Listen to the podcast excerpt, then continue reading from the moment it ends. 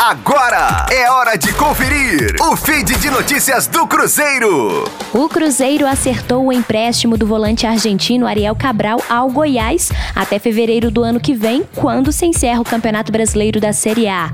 O jogador de 33 anos vai atuar pela primeira vez no futebol brasileiro em outro time que não seja o Cruzeiro. Ariel Cabral tornou-se recentemente o estrangeiro com mais jogos com a camisa celeste, atingindo 188 partidas, a mesma marca do uruguaio Arrascaeta.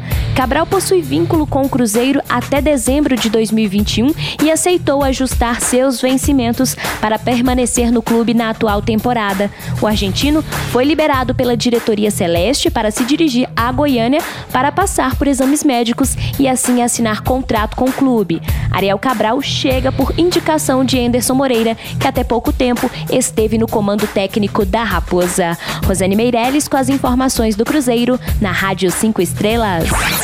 Fique aí! Daqui a pouco tem mais notícias do Cruzeiro. Aqui, Rádio 5 Estrelas.